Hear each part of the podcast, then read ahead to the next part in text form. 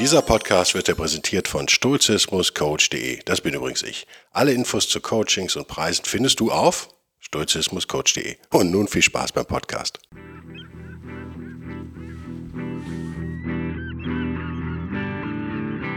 Der wilde Stoiker. Moderner Stoizismus für ein gutes Leben.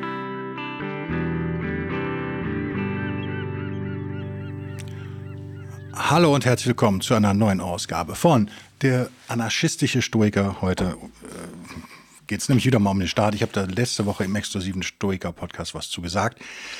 Der Bert aus der Schweiz hat mich kritisiert, zu Recht. Wie immer, Bert, wie immer recht, ähm, dass man bei mir ein bisschen Frust raushört. Das hat sich wieder gegeben. Das ist Tagesform auch bei mir so ein bisschen. Ähm, nichtsdestotrotz, meine ich, gäbe es ein großes Missverständnis, ähm, was vielleicht aus einer ja, was der Stoizismus vielleicht so ein bisschen einlädt auch. Wenn man an Begriff denkt wie die Heimarmeme, wenn man an äh, Begriff, wenn man an die Stoichidee, die gerade Marcus Aurelius ja weit verbreitet hat, dass alle Menschen irgendwie zusammengehören, dass man so ein, so ein Weltstaat wäre und dass man allen helfen müsse und dass man Gutes bewirken müsse, bla bla bla. Da kommt man schnell auf den Irrglauben, dass das hieße, dass man staatstreu wäre. Wie kommt dieses, dieses Missverständnis zustande? In meinen Augen, wie immer, kritisiert mich, macht mich fertig. Ich habe hier ähm, tatsächlich auch ausnahmsweise mal Unterlagen für den Podcast, allerdings mir selbst als Handyfoto geschickt, weil, äh, ja, weil das Ding zu Hause liegt und kaum lesbar, aber wir kriegen das auch ohnehin. Ich glaube, wir müssen unterscheiden zwischen Griechen und Römern. Das ist das, was oft nicht gemacht wird. Wir haben dieses Missverständnis, weil wir eben diese, ja, schriftlich eben das meiste römisch ist glauben wir, dass, ähm, dass das die Stoa sei oder dass das äh, Stoizismus sei.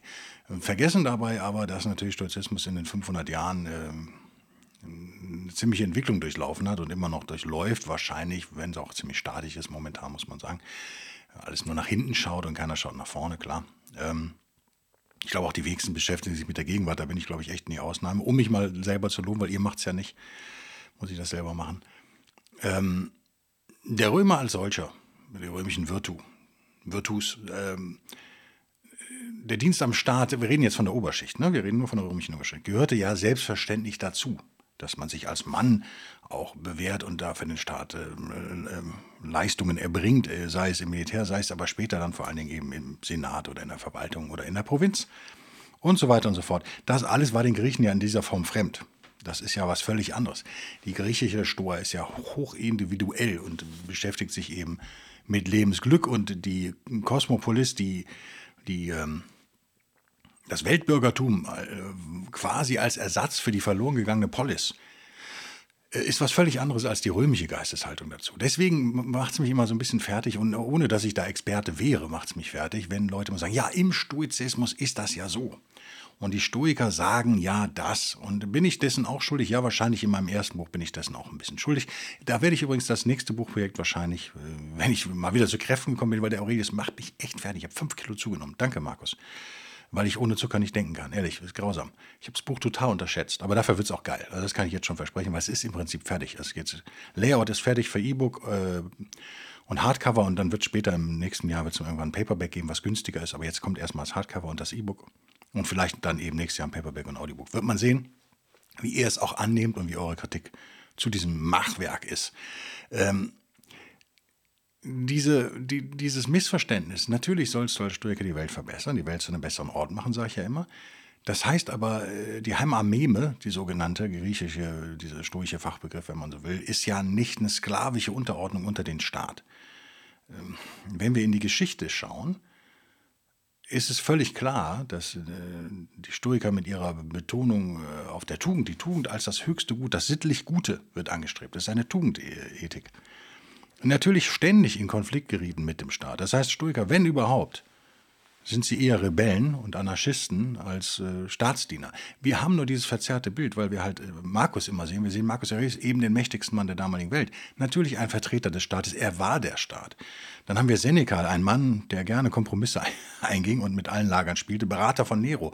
Wenn man so will, auch ein Mann des Staates. Bei Seneca würde ich aber auch da Einschränkungen sehen. Dann haben wir Leute wie Epiktetus Auch der Lehrer der Mächtigen und selber Schüler von, von Musonius Rufus, allerdings Epiktetus, sah sich meines Wissens auch schon mit dem Vorwurf konfrontiert, dass der Stoizismus da so ein bisschen doch zu anarchistisch sei, in Anführungszeichen. Also, dass er die Staatsautorität ein wenig untergrabe. Da hat er sich gegen verwehrt, meines Wissens. Das müsste ich äh, nachlesen, wahrscheinlich bei Polenz. Ähm, wenig glaubhaft, muss man sagen, ähm, weil die stoische Lebensphilosophie natürlich hochstaatskritisch bleibt immer, egal wie man es dreht und wendet. Also dieser Kern der stoischen Philosophie ist eigentlich auch nicht verhandelbar. Die Betonung auf dem Ich, die Betonung auf dem sittlich Guten, die Betonung der Tugend ist nicht verhandelbar. Alles andere hat sich auch echt gewandelt, da werden wir auch noch oft äh, vielleicht drüber sprechen. Weil ich will jetzt, sind wir fortgeschritten alle, ne? wir sind jetzt bei fast 150 Ausgaben äh, brauche ich euch nicht mehr behandeln wie kleine Babys. Ne? Und mich selber auch nicht mehr. Wir können uns ein bisschen was zumuten und können uns auch zumuten, äh, aufhören zu sagen, ja, aber in der Store ist das so. Oder so. Also gäbe es da klare Regeln. Ich weiß, gerade auf YouTube gibt es eine Riesensehnsucht nach klaren Regeln und macht diese zehn Dinge, bla bla bla, aber es ist halt einfach Schwachsinn. Und ähm, wenn Epiktet betont, dass der Kaiser natürlich äh, allmächtig sei, aber eben nur die äußeren Dinge regieren könne, das Innere könne er nicht angreifen, zu Recht, von Epiktetus ja betont, das ist so, dann ist das nichts, was du hören willst als, als Kaiser oder König. Echt nicht. Ähm, äh, dazu kam ja dann ein Wiedererstarken später im Rom, ich springe jetzt ein bisschen vor, gehen wir in die Kaiserzeit Rom, der, der Kyniker, der Zyniker, ähm, die ja auch ja, den Stoikern da in dieser Art verwandt waren und auch nicht sich gerade beliebt machen, was eben am Ende dazu führte, dass Vespasian war es, glaube ich, habe ich hier nicht eine Notiz mit, bevor ich euch Quatsch erzähle, es war Vespasian. Bin mir ziemlich sicher, finde es jetzt nicht. Äh, ähm, alle Philosophen aus Italien verbannt hat. Und was heißt alle Philosophen? Naja, das waren halt wahrscheinlich die 80 Prozent Stoiker und der Rest war Kyniker. Äh, also im Prinzip hat er die Stoa verbannt. Das vergessen wir vielleicht dann immer mal so ganz gerne. Es ist überhaupt, also, ne, ich sag's ja selber immer, die Stoa waren in den Zentren der Macht zu Hause. Ja, einerseits, andererseits wurde sie aber ständig mit Repressalien auch belegt. Und war ja in Rom auch nicht eine organisierte Schule in dieser Form mehr. Hm. Äh, Musonius Rufus hat auch ständig Ärger bekommen mit der Obrigkeit, ständig. Äh, Neo hat ihn ja verbannt auf eine kleine Insel in der Ägäis. Könnt ihr jetzt sagen, gibt es Schlimmeres, aber ich glaube, das war echt so ein mini-felsiges Eiland, wo nicht allzu viel los war. Und da hat er auch, glaube ich, gelitten drunter. Er war auch lange da, ne? ein paar Jahre, oder? Nero hat Seneca letztendlich zum Selbstmord äh, gebracht, ihm dem Selbstmord befohlen. Also ihr seht, der, der Mann war auf jeden Fall nicht stoerfreundlich. äh, also kein bisschen. Das dazu nochmal, wir müssten irgendwie dem Staat gehorchen. Das ist einfach Völliger Quatsch, weil wir die Ethik und die persönliche Verantwortung auch über alles stellen. Und das ist heute noch ein Problem. Deswegen habe ich ja äh, von äh, Ultralinken, und ich glaube, das wird bei Ultrarechten nicht anders sein, Kreisen, in den USA zumindest, hier habe ich nicht gehört, habe ich auch schon gehört, der Stoizismus sei ja irgendwie auch äh, gefährlich, rechts und so, also gefährlich vor allen Dingen. Ja, natürlich ist das für Statisten ist das gefährlich und für Ideologen ist das gefährlich. Ähm, das ist, da muss man kein Grieche sein. Selbst, selbst in Rom war es gefährlich. Und man, das war ja nur Augustus, Marcus Aurelius. Wir haben natürlich, wir haben Stoiker an der Macht. Das ist aber was anderes. Wir haben auch im Senat, ist die Frage, wir hatten immer einflussreiche Stoiker, aber hatten wir jemals eine Mehrheit? Das ist eine gute Frage. Ich glaube so irgendwie nicht. Epikur war da auch noch ganz gut vertreten. Ne? Ähm, es ist banal, oder? In dem Moment, wo ihr eure Eigenverantwortung in den Mittelpunkt stellt, seid ihr nicht mehr gut regierbar. Das ist ja völlig klar. Ähm, der Staat, der römische Staat mächtigster, wesentlich größer als Deutschland, Schweiz und Österreich zusammen, schon klar. Äh, aber recht straff organisiert, lässt sich trotz, glaub, trotz allem, glaube ich, überhaupt nicht mit unserem modernen Staatswesen, äh, in Anführungszeichen modern, weil es ja auch schon ein bisschen alt, ein bisschen älter jetzt, vergleichen. Und äh, wir haben einfach die Verpflichtung, wenn man, wenn man sich mit Stoizismus beschäftigt, äh, hast du die Verpflichtung, Dinge zu hinterfragen. Und ähm, darüber kann man dann mal frustriert sein. Ich gebe aber Bert absolut recht, Frustration ist jetzt nun wirklich keine stoische Gefühlsregung, das ist eine abzulehnende Emotion, ähm, die man aber, die man zumindest mal erstmal wahrnehmen muss danke für den Hinweis. War mir natürlich auch schon selber äh, bewusst, dass ich äh, daran arbeite. Es gibt sich dann auch immer mal wieder und wird auch besser und mal wieder schlechter. Liegt aber auch an meiner speziellen Situation, wenn ihr jetzt beim Staat arbeitet, was einige von euch machen, die ich auch hier gar nicht beleidigen will. Wenn ihr ähm, äh, euch an den Futtertrog da gesetzt habt und auch nicht mehr weg, wegzubekommen seid, weil ihr vielleicht verbeamtet seid, dann habt ihr sicherlich ein komplett anderes Verhältnis zum Staat.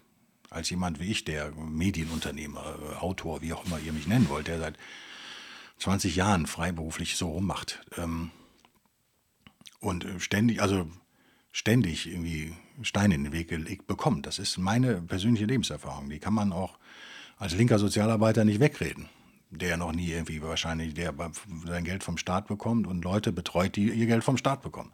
Ihr, ihr merkt das Problem. Und das mittlerweile ja wahrscheinlich, drei, zumindest in Deutschland, drei Viertel der Gesellschaft leben ja irgendwie vom Staat.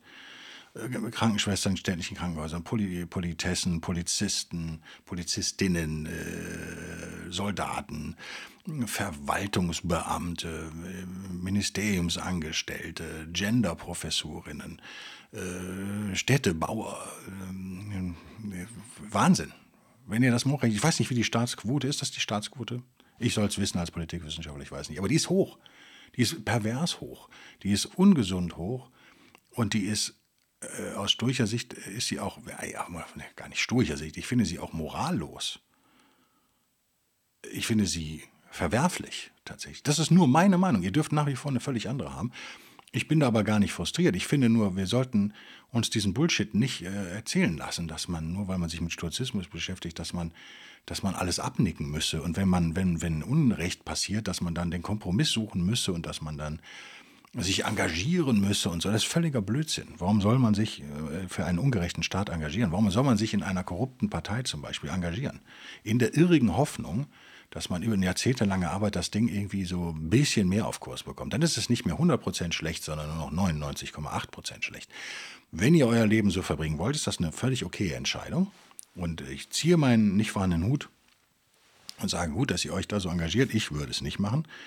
Da äh, habe ich auch gar keine Zeit zu und dann verdiene ich gar kein Geld mehr. Das ist, ähm, das ist irgendwie für mich nicht, nicht machbar, muss man einfach sagen. Äh, also das äh, zu diesem Thema Staat, das ist, das ist für mich ein, ein echt ein Problem. Ich bin aber auch kein Vereinsmeier. Ich glaube, ich mache es dann auch anderen Leuten schwer. Ich bin zum Beispiel, ich rede auch ungern von der Stoa. Das ist ja auch so beliebt. Wir Menschen, evolutionspsychologisch, wir wollen zu einem Tribe gehören, zu einem Stamm. Wir brauchen einen Stamm. Und für viele von euch ist dann halt jetzt der Stoizismus der Stamm. Ich bin jetzt ein Teil der Stoa und so weiter. Wenn ihr das braucht, okay, ich brauche das nicht.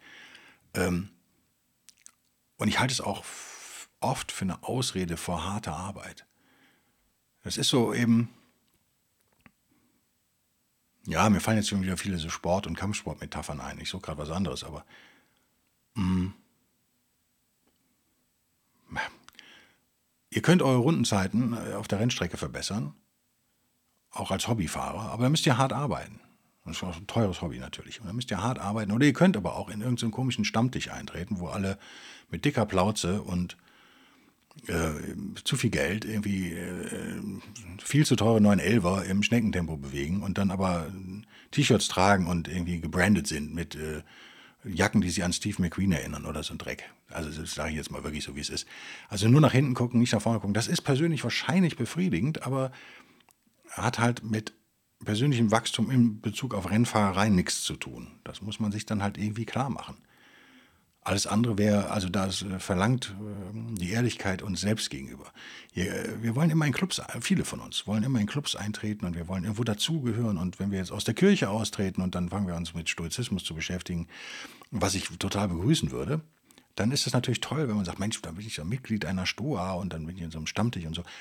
Ja, das ist alles, es schließt eine Arbeit an sich nicht aus. Aber es macht sie nicht leichter. Warum? Weil es euch Krücken an die Hand gibt, weil es euch hilft, euch einzureden, ihr würdet etwas tun. Und äh, in meinen Augen ist das oftmals verschwendete Zeit. Ich unterhalte mich mit Leuten. Warum soll ich mich jetzt mit Leuten eher unterhalten, nur weil die behaupten, sie seien Stoiker oder nicht? Vielleicht sind es auch welche und ich bin keiner. Wen kümmert's? Aber das ist ja, das reicht ja überhaupt nicht als Motivation für mich, mich mit denen zu unterhalten, oder? Ist ja völliger Quatsch. Ähm, warum soll ich mich erpressen lassen emotional? Weil meine Philosophie äh, als für mich ja indirekte Folge, das äh, versteht in Amerika, glaube ich, keiner, als indirekte Folge der Selbstverbesserung auch die Welt verbessert. Aber das Ziel muss doch immer bleiben, uns selbst zu verbessern. Wir, wir sind doch nur für uns selbst verantwortlich auch. Wir können ja auch ernsthaft die anderen nicht kontrollieren und können keine Verantwortung übernehmen. Wir können versuchen, denen zu helfen. Das mache ich ja auch. Ähm, aber nicht mehr so fanatisch wie früher. Also wenn ich jetzt da unterrichte zum Beispiel, habe ich keinerlei Interesse daran, dass die 20-Jährigen da ein neues Weltbild bekommen. Warum? Ist doch nicht mein Job. Dafür werde ich auch nicht bezahlt. Ich unterrichte ja auch nicht mehr ab Januar dann. Aber, aber äh, war auch nie mein Job. So, das, ähm, ich habe einen gewissen Stoff, den ich vermitteln soll und das mache ich halt und dann ist auch gut. Also äh, letztendlich, glaube ich, ist ja jede Generation äh, von Babys, die geboren wird, ist ja auch wieder eine Horde Barbaren. Ne? Ich habe das, glaube ich, geschrieben unter Daniels äh, Kommentar. Ähm, es sind ja Barbaren. Die sind ja, die müssen in die Zivilisation erstmal wieder eingegliedert werden. Das dauert ja auch Jahre und es ist mit viel Erziehung und Mühsal verbunden. Und man darf ja als 40-Jähriger echt nicht den Irrglauben haben, dass, dass man das Wissen, was man mit 40 hat, jetzt auf einen 20-Jährigen einfach so übertragen kann. Es ist auch unfair dem gegenüber. Der muss ja seine eigenen Fehler machen oder die. Und die müssen auch äh, idiotischen Ideologien vielleicht eine Zeit lang hinterherrennen. Ähm, also das, da bin ich äh, so kein Messias mehr. Da habe ich keinerlei Drang, da irgendwie. Natürlich kann man Leute, man kann Entwicklung beschleunigen. Man kann Dinge sagen, die sie noch nicht gehört haben. Man kann Reframings vornehmen und dann kann man das Leben der Leute echt verbessern. Aber A, muss, muss da eine Bereitschaft zu sein bei den Leuten. Man kann ja keinen zu seinem Glück zwingen sozusagen. Äh, und B, wie gesagt, wird das nicht 100% funktionieren. Ähm, das heißt, also wahrscheinlich in der Stoa, also was ich sagen will, auch in der Stoa, wenn man das so nennen will, und die letzten äh, 2300 Jahre sich anguckt, ne mehr, ne? 2300, äh, fast 23 Jahre ungefähr. Denn es ist ja überhaupt nicht so, dass es die Stoa gibt. Es gibt Kernaussagen im Stoizismus, aber auch die wurden hinterfragt. Wenn man sich äh, Poseidonius anguckt, hat er mit Chrysippus auch nicht mehr allzu viel zu tun an einigen Stellen. Im Gegenteil, er widerspricht ihm ja offen sozusagen. Ähm, dann haben wir jemanden wie Marcus Aurelius, der sich ja stark an Poseidonius wieder orientiert den ich ja jetzt hier seit Monaten übersetze und zum hunderttausendsten Mal lese, sodass ich dieses Buch schon kaum noch leiden kann. Ich werde jetzt mal eine Woche nicht reingucken, habe ich mir vorgenommen, klappt sowieso nicht, aber ich nehme es mir mal vor. Und dann werde ich feststellen, dass es doch ein ganz gutes Buch ist, auf jeden Fall. Aber ist der sich immer einig? Ist das, ist das Stoizismus? Nö, da ist eine hochpersönliche Auseinandersetzung, die auch durchaus Epikur mit einbezieht, die Platon sich anschaut, die andere Sachen sich anschaut. Er zitiert die Leute ja auch und zitiert auch noch andere Philosophen ähm, in diesen Selbstbetrachtungen. Ähm, könnt ihr sagen, klar, er ist ja der mächtigste Mann der Welt, er hat ja auch den Luxus, er hat auch die Bildung, das stimmt natürlich, ja, stoisch erzogen schon. Aber es ist A, es ist eine sehr römische Art von Stoizismus. Es ist nicht der Stoizismus, schon sehr weit weg teilweise vom griechischen Stoizismus, wie ich ihn verstehe. Wir haben halt nur irgendwas Problem, dass wir nicht so wahnsinnig viel schriftlich haben. Wie viele Bücher hat Chrysippus geschrieben? Bücher, also es können auch kleine Abhandlungen sein, Traktate. Ich glaube 500. Gab es mal in irgendeiner Bibliothek. 500 von Chrysippus. Also das wäre ein Hammer, wenn wir die hätten. Natürlich wäre es ein Hammer. Ähm, ich selber neige auch eher zur Poseidonius-Richtung als Chrysippus-Richtung, wenn man das so gegenüberstellen möchte. Und das darf man durchaus mal. Und das, was ihr jetzt hört, ist meine Meinung. Meiner Meinung nach müssen Stoiker quasi durch andere Mechanismen, hier müsste man die österreichische Schule vielleicht zitieren, also die Ökonomie zitieren, hier müsste man in die Psychologie gehen, hier müsste man aber auch in die Politikwissenschaft und Ethnologie gehen, was ja meine beiden Felder sind, durch gewisse Konstruktionen, das kennt ihr, wenn ihr in großen Unternehmen arbeitet, in, in internationalen, wird nicht nur, wird ja Bürokratieaufbau bevorzugt sozusagen, oder das entsteht quasi von selbst, es wuchert wie ein Geschwür, sage ich immer, ist wirklich so. Ähm, super schwer, sich dagegen zu wehren, wenn bis unmöglich und irgendwann scheitern diese Organisationen auch. Ich halte das für ein systemisches Problem. Und deswegen ähm, auch nochmal Gruß an den Bert in die Schweiz. Ich weiß, das Schweizer Modell kenne ich nur so ein bisschen. Ich habe mit einem Lobbyisten in der Schweiz mal länger gesprochen. Ähm, zwei Stunden oder so äh, fand es ganz interessant, wie der arbeitet. Äh, Finde es auch nach wie vor bedenklich, dass es diese Leute gibt. Aber die sind eigentlich unser politisches System, diese Leute, das ist vielen nicht klar. Der Einfluss ist enorm, den die auf unser System haben. Das ist in der Schweiz nicht anders. Aber auch da merkst du doch äh, bei den Schweizern, ich kann echt nicht für, für die Schweizer sprechen, aber für die, Öster, über die Österreicher kann ich gar nichts sagen. Deswegen, äh, die, die Schweizer zumindest so eine Neigung zum Kompromiss auch haben, die stärker ist als bei den fanatischen Deutschen vielleicht die oftmals eben zu Fanatismus und Lagerbildung eher neigen. Das liegt natürlich daran, dass die Schweizer sich da eingekesselt haben in ihren Berglein, ja, umgeben sind und äh, ihr eigenes Ding da kochen, während die Deutschen natürlich so ein Transitland sind im Herzen Europas, von allen Seiten mit Unsicherheit umgeben sind und natürlich dadurch vielleicht extremer sind als jetzt die Briten auf ihr, mit ihrer gelobten, ihrer Splendid Isolation auf der Insel, dem Ärmelkanal, oder die Schweizer in, äh, von Bergen umgeben, sozusagen geschützt da irgendwo rumhängen, ist natürlich eine komfortablere Position. Und auch die Deutschen auch wieder eine schwierige Aussage. Da, wo ich herkomme, hat man eher Verbindung zu äh, in die Niederlande und nach Belgien und so weiter und so fort, nach Lichten, äh, Luxemburg als äh, und Frankreich auch ähm, äh, und England auch, ähm, als, als zum Beispiel in, in, den Osten. Also Berlin mag ich, ich habe viel Geld verdient in Berlin immer und gut gelebt. Die Stadt war gut zu mir, ist sie auch heute noch, ist mir aber eigentlich ist nicht meine Hauptstadt, wird es auch nie werden, ist viel zu weit weg ist einfach viel zu weit weg von da, wo ich herkomme und hat irgendwie ist es halt so super isoliert da in Sibirien für einen Westdeutschen. Das war es auch immer schon, auch zu Zeiten der DDR noch. Das ist, äh, gibt so wunderschöne Sachen im Osten, ist keine Frage, ist aber nicht meins. Ist super weit weg für mich, hat für mich nichts zu tun. Werde ich irgendwann mal alles besuchen. Ähm, ein Bekannter hat ja äh, sich ein Häuschen gebaut in äh, Nähe Leipzig. Das würde ich gerne mir auch nochmal einschauen, weil das so ein Designfreak ist. Das ist bestimmt ganz coole, ganz coole Bude geworden.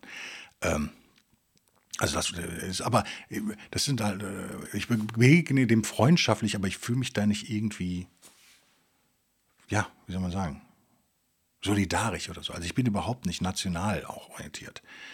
Überhaupt nicht. Das ist ähm, dann eher so wirklich die, die Posadonius-Richtung, dass man Weltbürger ist letztendlich, in meinen Augen. Ist immer, kann man ein bisschen naiv nennen, ist schon klar. Ähm, aber wie gesagt, ich hätte kein Problem, aus Deutschland wegzugehen. Ich glaube, dass das deutsche Gesundheitssystem immer noch ziemlich gut ist, dass es an allen Ecken und Enden kracht und ächzt und knarrt und äh, unsinnig, äh, immer unsinniger wird. Äh, und da kann man darüber diskutieren, warum das so ist. Mhm. Aber dass es nach wie vor noch zu den Besten in der Welt gehört, glaube ich schon, wenn man jetzt nach Großbritannien guckt. Was habe ich da letzte Woche wieder gehört? Wie gesagt, unsere Familie in England ist immer gut behandelt worden, auch die Älteren, äh, auch der Onkel, als er dann schon vor, bevor er starb, eine gute, soweit ich das von hier aus sehen kann, Versorgung da bekommen. Aber äh, irgendwo waren wieder Notaufnahmen mit irgendwie, keine Ahnung, 16 Stunden Wartezeit oder so. Das willst du halt nicht. Ne? Ähm, so, in anderen Ländern, ich kenne, meine Frau kennt Rom und Krankenhäuser ganz gut. Ist auch jetzt okay irgendwie, aber ist schon nicht auf deutschem oder wahrscheinlich auch Schweizer oder österreichischem Standard. Also wir haben da schon einen hohen Standard, das spricht für uns sozusagen, äh, für uns alle. Aber wir haben die Verpflichtung, irgendwie keine Befehlsempfänger zu sein. In meinen Augen ist das echt eine Verpflichtung, weil wir einfach gesagt haben, wir stellen die Tugend über alles und tugendhaftes Verhalten über alles. Und wenn dieser Staat sich nicht tugendhaft verhält, da muss ich dem auch nicht Folge leisten. Oder da muss ich das, äh, wie Bert, jetzt vielleicht einen Kompromiss, vielleicht gehe ich in eine Partei und engagiere mich. Also es gibt ja viele Wege, wie man machen kann. Oder ganz banal, ich wähle halt anders. Ich wähle vielleicht ungültig, weil ich sage, keiner dieser Parteien, die vertreten sind, äh, hat meine Stimme verdient. Wenn ich aber nicht hingehe, dann äh, wird es entsprechend statistisch anders ausgewertet. Also gehe ich hin und wähle ungültig, dann kriegt auch keiner, meines Wissens kriegt dann keine Partei Geld auch für meine Stimme. Die kriegen auch Geld dafür, oder? Wenn ich das richtig in Erinnerung habe. Wie auch immer. Ähm, gibt ja jeder, muss da individuell rangehen und eine Entscheidung für sich treffen, wie er zu Politik steht und wie er, wie weit er sich engagiert. Und das ist, glaube ich, Stoizismus in Reinkultur, dass man für sich persönlich persönliche, individuelle Entscheidungen treffen muss. Da kommt ihr nicht drum rum. Nur weil ihr euch irgendeinem Club anschließt, in einer Partei oder dem Stoiker-Stammtisch in äh, Castrop Rauxel. Das nützt ja nichts. Das nützt ja nichts. Und wie gesagt, ich glaube nicht, ich, äh, Vielleicht das nochmal als erklärenden Satz. Viele Leute denken ja, ähm, und diese Lagerbildung hat ja durch Trump nochmal zugenommen, ohne ihm das jetzt vorzuwerfen. Aber das ist ja so, wow, Hauptsache nicht Trump. Ähm, und völlig verkennend, wie das amerikanische System an sich kränkelt. Ja, also so. Und wenn wir brauchen gar nicht nach Amerika zu schauen, wir können in Deutschland bleiben. Nehmen wir die ähm, die Energiewende meines Wissens unter Rot-Grün damals begonnen. Schröder, äh, Fischer, äh, Fischer, Schröder, so? Nee, man weiß es nicht, wer der eigentliche Kanzler war, wie auch immer. Rot-Grün jedenfalls, ähm, also eine linke, stark sozialistisch angehauchte Regierung hat diesen Unsinn beschlossen mit dem Ziel, da kann man sagen, das ist ja ein gutes Ziel. Zweite Missverständnis übrigens über Stoizismus, dass nur die Intention zählt. So bin ich nicht. Für mich zählen viel mehr die Ergebnisse als die Intention, aber da weiche ich echt ab von der klassischen Sturchenlinie, gebe ich zu. ähm, die, die, das Klima zu schützen und den CO2-Ausstoß zu reduzieren, kann man ja sagen, ist ein gutes Ziel. Dann hatten wir gefühlt 400 Jahre äh, eine konservative Regierung, nämlich Merkel. Da muss man sich fragen, wie weit die konservativ war oder doch durch ihren Sozialismus im Osten. Ihre Eltern sind in den Osten geflohen. Ich meine, sollte man vielleicht mal bedenken, meines Wissens. Stark sozialistisch angehaucht diese, diese komplette Fehlentscheidung nicht korrigiert hat. Und dann haben wir eine große Koalition und dann haben wir jetzt eine Jamaika-Koalition mit, mit einer angeblich liberalen Partei, der FDP, die kein bisschen mehr liberal ist in meinen Augen. Äh, wirklich nicht. Die alle haben wir jetzt über Jahre, Jahre, Jahre, Jahre, haben, hätten Zeit gehabt, diese Entscheidung zu korrigieren. Und haben sie aber nicht. Und wozu hat das geführt? Es hat dazu geführt, dass wir nicht nur das nicht erreicht haben, was wir vorhatten, nämlich den CO2-Ausstoß zu reduzieren, sondern äh, wir sind jetzt, äh, ich denke das jetzt seit einem Jahr ungefähr, gehe ich hier durch meine Stadt abends, äh, latsche ich vom Büro nach Hause und gehe durch die Innenstadt und es riecht, äh, so wie ich mir vorstelle, Birmingham 1870. Alle haben nämlich Kohle- und Holzöfchen, also wahrscheinlich Holz. Und Pelletheizung und so weiter. Die sind übrigens staatlich gefördert, das ist völlig absurd.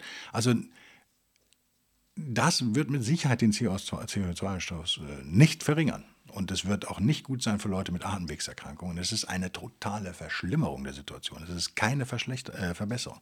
Also, Sie haben Tausende von Millionen von Steuergeldern, ich wiederhole nochmal die Zahl, weil man sich immer so schwer vorstellen kann, Tausende von Millionen von Euro ausgegeben und haben nicht nur das, auch nur annähernd erreicht, was Sie vorhatten, sondern haben das Gegenteil erreicht. Es riecht wirklich wie, eine, äh, wie, wie im Ruhrpott wahrscheinlich vor 50 Jahren oder vor 100 Jahren oder nach dem Krieg oder im Krieg, wer weiß das schon in Weimar. So stelle ich mir den, die, die, Nächte in Duisburg in Weimar, äh, in der Weimarer Zeit vor. Das ist genau der Geruch, den man hat mittlerweile in deutschen Städten. Und dann lese ich in einer Zeitung gestern, dass die Öfen ausverkauft sind. Dass aber nur die gefördert werden, die irgendwie nachhaltig sind, in Anführungszeichen. Und dass ja Holz nachwächst und bla bla. Also der Wahnsinn nimmt da kein Ende. Und der Staat greift ein. Wenn immer der Staat, wann immer der Staat eingreift, wird, geht es meistens schief. Also müssen sie dann die, den Unsinn, den sie versucht, äh, gemacht haben, versuchen wieder zu korrigieren, greifen wieder ein, es geht wieder schief und so weiter und so fort. Das ist meine Sichtweise auf diese Sache. Und nun mal als Beispiel, warum erzähle ich euch das? Naja, weil hier hat man nämlich genau auf dem Papier zumindest ultra verschiedene Regierungen ja gehabt war ja keine Partei sozusagen nicht an der Regierung beteiligt, von den in Deutschland wichtigen. Also die, die SPD, die CDU, die FDP, die Grünen waren alle in irgendeiner Form äh, immer wieder an diesen Regierungen beteiligt, die einen mehr, die anderen weniger, über Jahrzehnte. Das heißt, die politische Konstellation spielt überhaupt keine Rolle. Das scheint doch ein systemisches Problem sein. Es scheint doch so zu sein, dass dieser Staat nicht mehr funktionsfähige Entscheidungen treffen kann, die mittel- oder langfristig funktionieren. Mein bekannter Carsten, der im Bundestag sitzt, wird es anders sehen falls er das hört. Weiter jetzt natürlich wird er vor Wut seine Tasse vor die Wand werfen. Nein, so ist er nicht. Aber er wird sich aufregen und das darf, soll er auch. Ähm, das ist meine Meinung. Ich glaube nicht daran, dass ein Politikwechsel irgendwas ändert. Ich glaube nicht daran, dass wenn, also die meisten Leute äh, glauben ja daran, wenn sie ihre Partei dann mal dran käme, ja, also die Grünen hätten die absolute Mehrheit oder die AfD hätte jetzt die, endlich die absolute Mehrheit, mag ja auch Leute geben, die das denken, dass sich dann groß was ändern würde. Daran glaube ich nicht, weil wir haben ein Systemproblem wir haben ein System, was, äh, und das ist kein Problem, was irgendwie lösbar ist, sondern das ist systemimmanent sozusagen. Das muss so sein.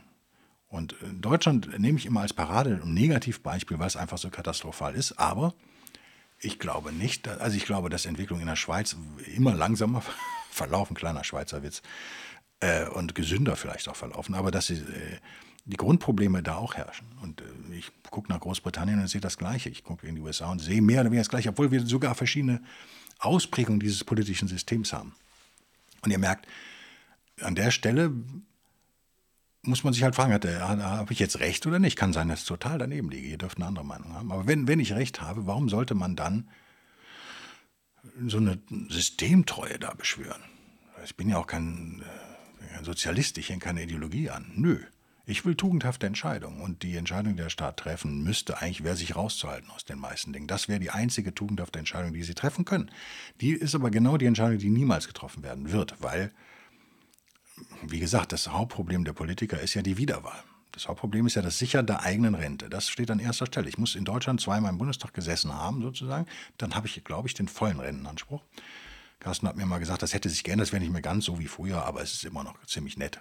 Also wenn man das geschafft hat, ist man eigentlich durch. Da gibt es auch nicht wenige 23-Jährige, die für die Grünen schon durch sind. Und ähm, keine Ahnung, wie es im Europaparlament aussieht, ähnlich wahrscheinlich.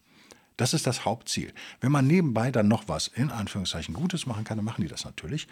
Aber diese unfassbare Arroganz dahinter, dass man denkt, man sei geistig in der Lage, ein, ein komplexes System wie einen Staat lenken zu können und beeinflussen zu können und man sei in der Lage, komplexe äh, Themen wie Ökonomie oder meinetwegen Klimawandel mit, zu durchdringen, ohne irgendeine Ausbildung, mit einem abgebrochenen Theater- und Fernsehwissenschaftenstudium, was die meisten ich habe mal eine Aufzählung gesehen, was die Leute für Qualifikationen haben im Bundestag, gerade bei den Grünen. Also ich meine, da weiß ich es halt. Bei den anderen wird es nicht viel besser aussehen, wenn alles Juristen sein, größtenteils Lehrer und Juristen. Diese unfassbare Arroganz zu denken, dass sie solche Entscheidungen treffen könnten. Das ist doch nicht tugendhaft. In meiner Augen. Aber wie gesagt, ihr könnt eine andere Meinung sagen, sagen, es läuft alles super, nur ist halt meine Partei nicht dran. Meine Partei, die SPD, müsste allein regieren oder meine Partei, die CDU, müsste die Alleinherrschaft haben. Meine Partei, die Grünen, müssten endlich die, die Kanzlerin stellen. Ich glaube, dass sich da im Detail was ändert, aber es ist, äh, ich glaube eben ein Systemproblem. Ich glaube, das ist der ganze Budenzauber. Und mein System ist Stoizismus. Und das ist völlig unabhängig davon, wer euch regiert. Das ist völlig unabhängig davon, welche Partei gerade dann ist. Es ist völlig unabhängig davon, ob ihr in einer Demokratie lebt oder in einem sozialistischen Staat oder äh, und oder einer Diktatur. Ähm, das spielt alles keine Rolle. Ihr habt trotzdem eine Verantwortung. Es spielt eine Rolle für eure Externalitäten, das ist völlig klar, für euer Leben, wie es sich gestaltet. Ähm, entbindet euch aber überhaupt gar nicht davon, an euch persönlich zu arbeiten. Also das ist echt so der, mein Appell hier zum Wochenende. Vielleicht muss man, ist das eine Gefahr, die ich manchmal sehe, wenn man zu sehr rumphilosophiert und wenn man sich zu sehr verliert in To-Dos und Regeln und so wird es gemacht und das ist Stoizismus und das ist, äh, das ist, äh, keine Ahnung, das ist äh, meine Religion und das ist meine Partei und das ist mein, äh, mein, mein Glaube, die sogenannte Filterbubble, in der man dann hängt, ähm, die einen zuhaut mit Ablenkung, die einen zuhaut mit angeblichen Regeln und so weiter, dass man, dass man ähm, nur noch ein Schauspieler ist in einem Theaterstück, das da heißt, ich arbeite an mir selbst aber nicht an sich arbeitet. Oder nicht so, dass ich sagen würde, dass es auch nur annähernd effizient ist. Ähm, das ist echt harte Arbeit. So wie Krafttraining ist hart. Krafttraining bleibt ja auch immer hart. Das wird ja nicht angenehm irgendwann. Das ist ja so die Idee, ne? dass man mehr Muskeln hat, dann wird es ganz leicht. Nö, dann nimmt man ja mehr Gewicht. Also am Ende des Tages bleibt es halt hart, so hart wie es ist. Ähm, und ich werde in nächster Zeit, äh, werde ich vielleicht aufhören, wieder über Politik zu sprechen. Ich weiß, dass viele von euch das auch nicht mögen, das stößt einige ab, einige finden es gut. Ähm, ist mir aber aus folgendem Grund wichtig. Nicht um meine Meinung hier an den Mann zu bringen, sondern weil das vielleicht als Schlusswort, oder? Weil die anderen Stoiker, wenn ich mich so nennen darf überhaupt, oder nennen will, aus Marketinggründen macht das vielleicht Sinn in diesem Podcast, aber nenne ich mich privat so? Nö, eigentlich nicht. Ähm, das meiden, diese Themen. Das ist so einfach. Das ist so, wie wenn man die 19-jährige Nachwuchsschriftstellerin, die dann nur auf Schwarz-Weiß-Fotos mit der Zigarette posiert. Da gibt man kein Risiko ein. Das funktioniert immer. Das ist halt etabliert. Das ist Marcello Mastroianni äh, und Anita Eckberg vor dem Brunnen. Äh, das ist Joy Division. Das ist hundertfach erprobt und äh, tausend Arthouse-Filme funktionieren. Das ist Jim Jarmusch und hast du nicht gesehen. Man geht also überhaupt kein Risiko ein, man bleibt auf dem Pfad, der sicher ist. Und das ist immer feige und auch unkreativ und mutlos. Das ist dämlich. Und wenn ich nur nach hinten gucke und sage, oh, wie war es denn im alten Rom und wie war es denn im alten Griechenland und was steht denn in den Selbstbetrachtungen und was steht denn im Handbuch von Epictetus und was steht äh, bei Seneca äh, über den Zorn ja, das ist wichtig und wir müssen die Primärliteratur lesen, aber das ist auch so ein bisschen, kann das schnell eine Ausrede werden. Das ist einfach so eine Gefahr, auf die ich hinweisen möchte. Keine Ahnung, war ein wirrer, wilder und wirrer Podcast, das ist mir völlig klar, aber sonst hätte es keinen gegeben. Ähm, sag ich mal jetzt mal. Jetzt ist der Podcast vorbei, jetzt wird es äh, vielleicht persönlich. Das ist jetzt, ich nehme das kurz vor knapp am Freitag auf. Ich habe übrigens einen Social Media Manager, einen neuen, meinen eigenen Nachwuchs nämlich, äh, der mich hier so ein bisschen unterstützen will. Ähm, soll. Mal sehen, ob das auch funktioniert. Sodass ich wieder ein bisschen posten kann auf, auf Instagram. Es sind ja einige Leute, die da kommentieren und ich antworte nie und es dauert zwei Wochen und das ist auch scheiße, ich sehe es auch ein. Sorry. Einer hat jetzt auch mein Buch verlost auf Instagram, dem hatte ich nur drei Exemplare geschickt. Ich hoffe, dass die Leute sich freuen über das Buch. Das zu dem Thema äh, Der wilde Stoiker Nummer 1, das Buch. Ich werde es jetzt selber nochmal lesen und ich glaube, für nächstes Jahr wird es eine, Auflage 2 geben, weil ich äh, ein Thema vermisse so ein bisschen da drin und weil ich das Layout, äh, ich will das ganze Ding professionalisieren, wo, so wie das neue Buch auf, auf, ich will es auf das Niveau heben, wie das neue Buch ist. Und das wird ein bisschen Geld kosten und es wird aufwendig sein. Es wird dann auch ein Hardcover erstmal werden. Also es wird eine neue Auflage geben im nächsten Jahr auf jeden Fall. Ähm, wenn ihr also noch Anregungen habt und sagt, Mensch, mir fehlte das Thema oder so, dann wäre jetzt eine gute Gelegenheit, mir das so über die Feiertage mal irgendwie zukommen zu lassen, die nahenden. Dann baue ich das noch ein, weil das würde ich dann im Frühjahr machen. Und ähm, ansonsten würde ich in Zukunft so ein bisschen wieder persönlicher für euch auch werden. Also was kann man konkreter werden, was könnt ihr, wie müsst ihr, was müsst ihr machen, was könnt ihr machen, was solltet ihr nicht machen. Und vielleicht mehr auf die Unterschiede innerhalb der, der stoischen Schulen, man muss ja echt einen Plural nehmen, eingehen. Das ist viel nicht klar. Also wie brutal sich Musonius Rufus zum Beispiel unterscheidet von anderen. Ähm, wie brutal äh, Panaitius und Poseidonius, die beiden, äh, Chrysippos äh, und Zenon, die beiden auch so irgendwie stehen in vielen Sachfragen. Also so, so zu tun, das als zum Abschluss noch ein echt geiler Job. Vielleicht finde ich den hier. Ich weiß nicht, ist das copyright-technisch okay, wenn ich hier was zitiere? Ich, und nicht sage, wo es her ist und ich weiß, weil ich wollte es nicht ich will, ich will auch nicht lästern. Lästern ist doof, aber macht manchmal halt auch Spaß. Ich habe ein geiles Ding gefunden bei Amazon, bei Blick ins Buch. Da schreibt einer, was ist Stoizismus? Ähm, und schreibt im zweiten Satz, es gibt jedoch, also ich denke, dass das äh, äh, vom Algorithmus übersetzt wurde, das Buch. Das ist original wohl auch Englisch. Also er schreibt, die, Philosophie wurde in Athen begründet, was ja äh, stimmt. Es gibt jedoch auch viele bekannte Griechen, mhm. die diese Philosophie praktizieren, darunter Seneca, Epiktet und Marcus Aurelius. Das ist im ersten Kapitel eines stoischen Fachbuchs. Werden die drei Römer als Griechen bezeichnet. Nicht schlecht, oder? Ja. Und da steht da immer noch was von Ideologie und so. Dann habe ich dann auch das Buch nicht, habe ich jetzt nicht gekauft. Hier, die Ideologie des Stoizismus hat nur ein paar Hauptlernen. Okay.